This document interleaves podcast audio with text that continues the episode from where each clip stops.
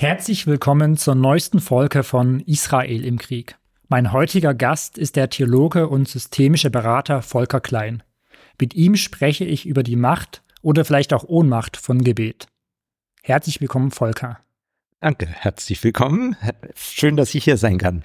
Genau, zur Information ganz kurz. Wir kennen sehr gut, arbeiten im gleichen Büro, deswegen bleiben wir in der heutigen Folge auch beim Du.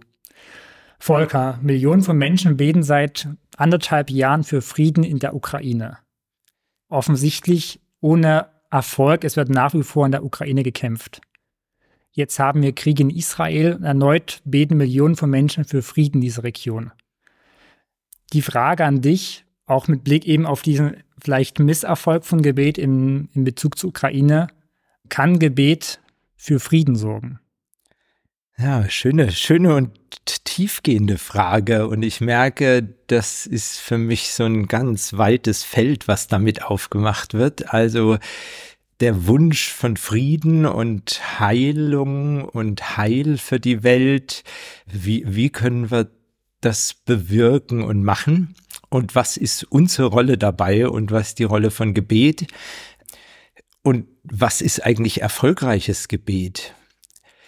Ich würde gern einen Schritt zurücktreten und mal innehalten und überlegen, ja, wa was ist eigentlich Gebet?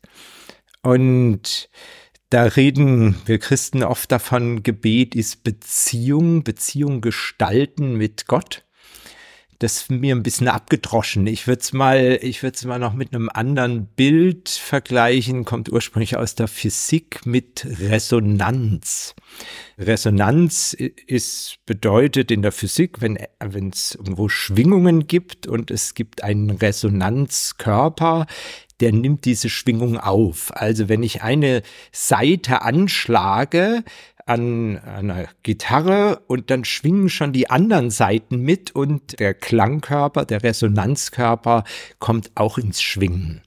Das heißt, da schwingt etwas und das etwas anderes kommt mit in Bewegung und ins Schwingen. Und jetzt das übertragen auf Gebet.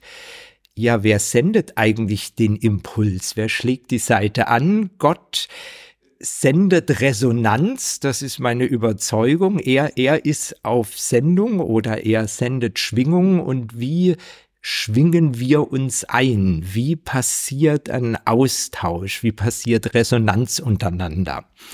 Und damit bin ich schon mit dem Bild, wer sendet eigentlich die erste Resonanz aus, dabei nicht ich will jetzt was von Gott, sondern ich schwinge mich ein in das, was er aussendet. Ähm, und jetzt die Frage, ja, was verändert's denn? Jetzt möchte ich nochmal am Bild ein bisschen weiter ausführen.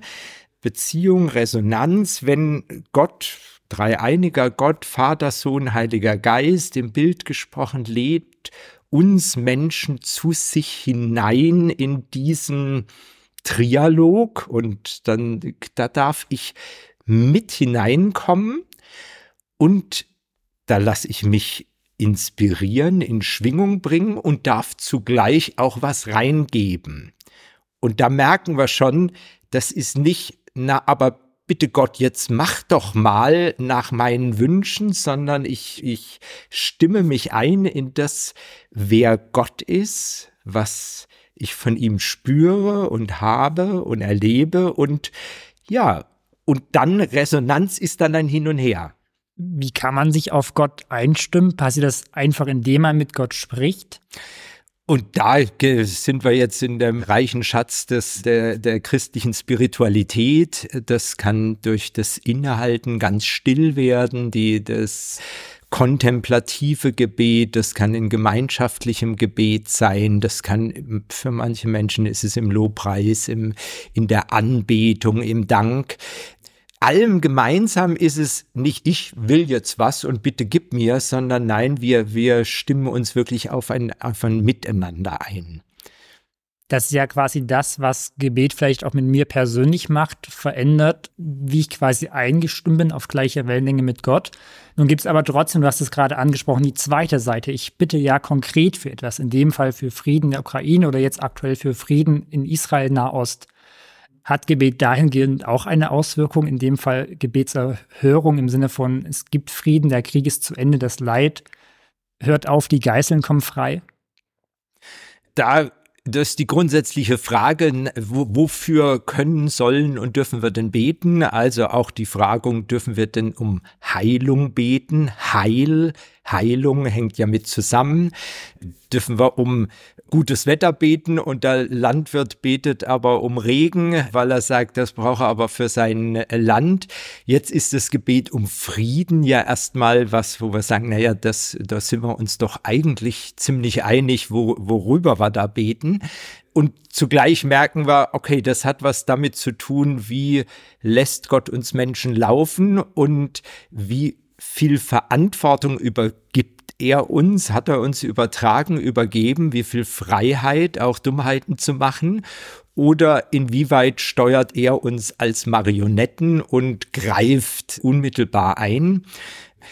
Ja, das ist ein, breites Feld. Ich würde sagen, na, natürlich verändert mich etwas, wenn ich in Gottes Gegenwart gehe. Und vorhin habe ich von dem Bild gesprochen, wir sind eingeladen in die Gegenwart Gottes, in, in, in die Resonanz, in den Resonanzraum mit ihm. Resonanz heißt immer ein gegenseitiges in Schwingung bringen. Ich bin überzeugt, dass wo wir mit Gott in, in Resonanz sind, im Gespräch sind, im Gebet sind, bewirkt es etwas. Warum jetzt nicht Frieden wird, warum es Leid gibt in dieser Welt, auch unermessliches Leid, warum Menschen Terroristen extrem Gräueltaten verrichten und das Gott nicht verhindert. Das ist nochmal eine, eine weitere Frage, der, ja, die Frage nach, lässt Gott Leid zu und warum lässt das zu? Aber ich bin überzeugt, Gebet verändert was bei mir und verändert auch was im Dialog mit Gott. Wer weiß denn, was passiert wäre, wenn niemand gebetet hätte? Auch das, ich meine, ist ja spekulativ. Wenn, keiner für die Ukraine, keiner für Israel in den letzten 20 Jahren gebetet hätte, womöglich wäre es ja noch viel schlimmer gekommen. Aber klar, da, das ist reine Spekulation. Ich bin trotzdem überzeugt, Gebet bewirkt etwas bei mir und auch im, im Miteinander. Mhm. Nun lesen wir in der Bibel ja nicht ausschließlich von Gebet, wenn Menschen Gott um etwas bitten, sondern sie tun Buße und sie fasten. Inwieweit findest du Fasten auch in der Bitte um Frieden als einen möglichen Weg sozusagen, mit Gott vielleicht auf Schwingung zu kommen? Also Fasten gehört zu den geistlichen Traditionen seit Jahrhunderten und oder gar Jahrtausenden der christlichen Spiritualität. Und dann muss man es weiter sagen, nicht nur der christlichen, ganz ohne Frage, der Mensch lebt nicht vom Brot allein. Und wenn ich mal verzichte wirklich auf Nahrung und sage, ich nutze die Zeit, um in, im, im Gebet zu sein, um in Resonanz mit Gott, in seiner Gegenwart zu sein, das hat eine große Wirkung auf mich, auf andere. In der Bibel lesen wir immer wieder, dass ein Fasten, also gerade im Alten Testament auch nochmal ein Gebetsanliegen verstärkt in einem selber, aber auch im, im Anliegen Gottes gegenüber. Und Gott zieht unser Herz an. Und wenn er merkt, ach, guck mal, das ist, da ist ein ganzheitliches Ringen, es, es wird ein Geheimnis sein, wir werden es nicht mechanistisch, okay, der hat gebetet und gefastet, dann ist sein Gebet wirksamer. So funktioniert es nicht. Oder der hat besser geglaubt und deswegen hat das Gebet besser funktioniert. Aber es, es wird was verändern. Von daher die, die geistliche Praxis des Fastens, um selber sich nochmal in eine, ja, in die Intensivierung der Beziehung Gottes zu geben, ohne Frage. Und Buße sowieso. Luther hat von der täglichen Buße gesprochen, also das, das hat eine Wirkung, wenn wir, und jetzt gucke ich nochmal ins Alte Testament zu Jona, boah, dass ein, ein Volk Buße tut, eine, eine Stadt Buße tut, das, das hat eine Wirkung, das wirkt auf Gott und auf, auf das ganze Miteinander. Mhm. Ich habe ja vorhin schon gesagt, es beten wahrscheinlich Millionen von Menschen verschiedener Religionen, aber auch insbesondere Christen für Frieden im Nahen Osten. Würdest du sagen, dass wir als Christen einen besonderen Auftrag haben, auch für Israel zu beten? Also wir haben als Christen eine besondere Beziehung zu Israel, außer Frage. Wir sind aus dem Stamm Israel erwachsen und wenn wir jetzt im Neuen Testament Paulus Römer 11, äh, 9 bis 11 lesen, da wird was über die besondere Bedeutung Israels deutlich und dass wir als Christen beziehungsweise als Heiden, die jetzt dazugekommen sind, eine, ja, ein, ein eine Zwischenzeit haben, auch eine Heilszeit erleben, aber dass mit die, die, Geschichte Gottes mit dem Volk Israel immer eine besondere ist. Sonst hätten wir auch nicht mehr das Alte Testament bei uns als heilige Schrift, wenn, wenn das nicht so wäre. Da haben wir eine besondere Beziehung, aber auch Verantwortung, die und, und da stehen wir schon wieder im Spannungsfeld. Wer ist denn das Volk Israel? Das dürfen wir nicht mit dem jüdischen Staat rein identifizieren und sagen, na ja, die, der, der jüdische Staat ist doch jetzt das Volk Israel. Immer wenn sowas passiert, wird es ein bisschen gefährlich. Aber die Juden an sich als besonderes, besonders erwähltes Volk, da haben wir eine besondere Beziehung. Das würde ich auf jeden Fall sagen. Du hattest vorhin schon gesagt, dass es ja relativ leicht ist, für Frieden zu beten, dass es ein Thema ist, wo sich, glaube ich, mehr oder weniger alle darauf einigen können.